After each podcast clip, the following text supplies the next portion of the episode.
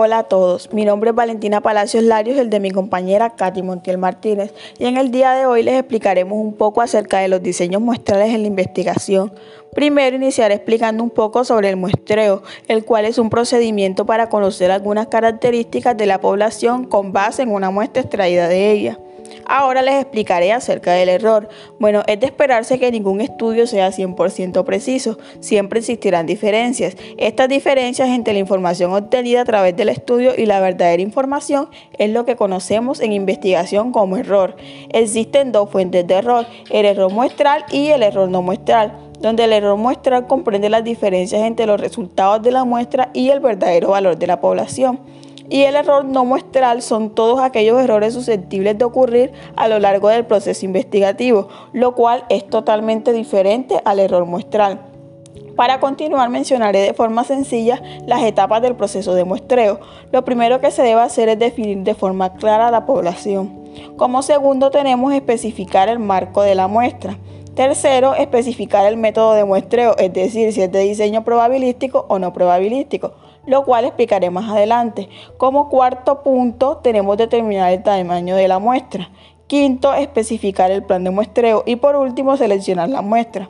Continuamos con los métodos de muestreo, los cuales pueden ser probabilísticos y no probabilísticos. Iniciando con el muestreo probabilístico, con este método es posible determinar la probabilidad que tiene cada elemento de la población de ser escogido en la muestra. Y el muestreo no probabilístico se utiliza más que todo donde no es posible extraer un muestreo de probabilidad aleatorio debido a las consideraciones de tiempo y costo.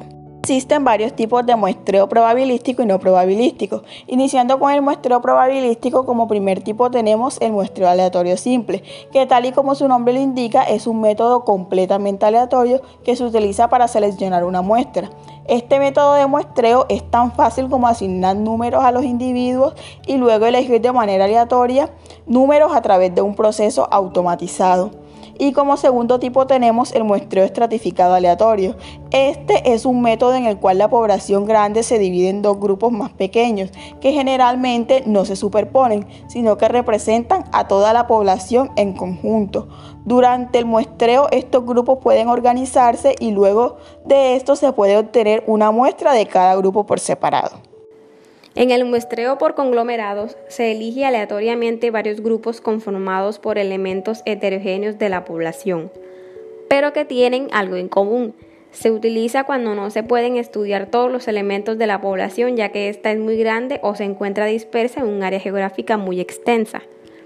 Está el muestreo polietápico. Es un caso especial del muestreo por conglomerados, en el cual la población es dividida por áreas geográficas. Luego se selecciona una muestra de estas áreas en forma aleatoria y posteriormente se realiza un muestreo o un censo, para así determinar los elementos de cada área elegida que serán encuestados. Este es muy utilizado puesto que no requiere de un marco muestral que identifique los elementos que conforman la población. Está el muestreo sistemático.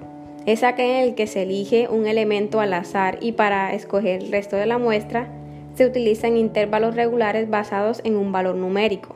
En cambio, con el muestreo aleatorio lo que hacemos es ir contando los elementos de la población para con ello escoger aquellos que queremos estudiar.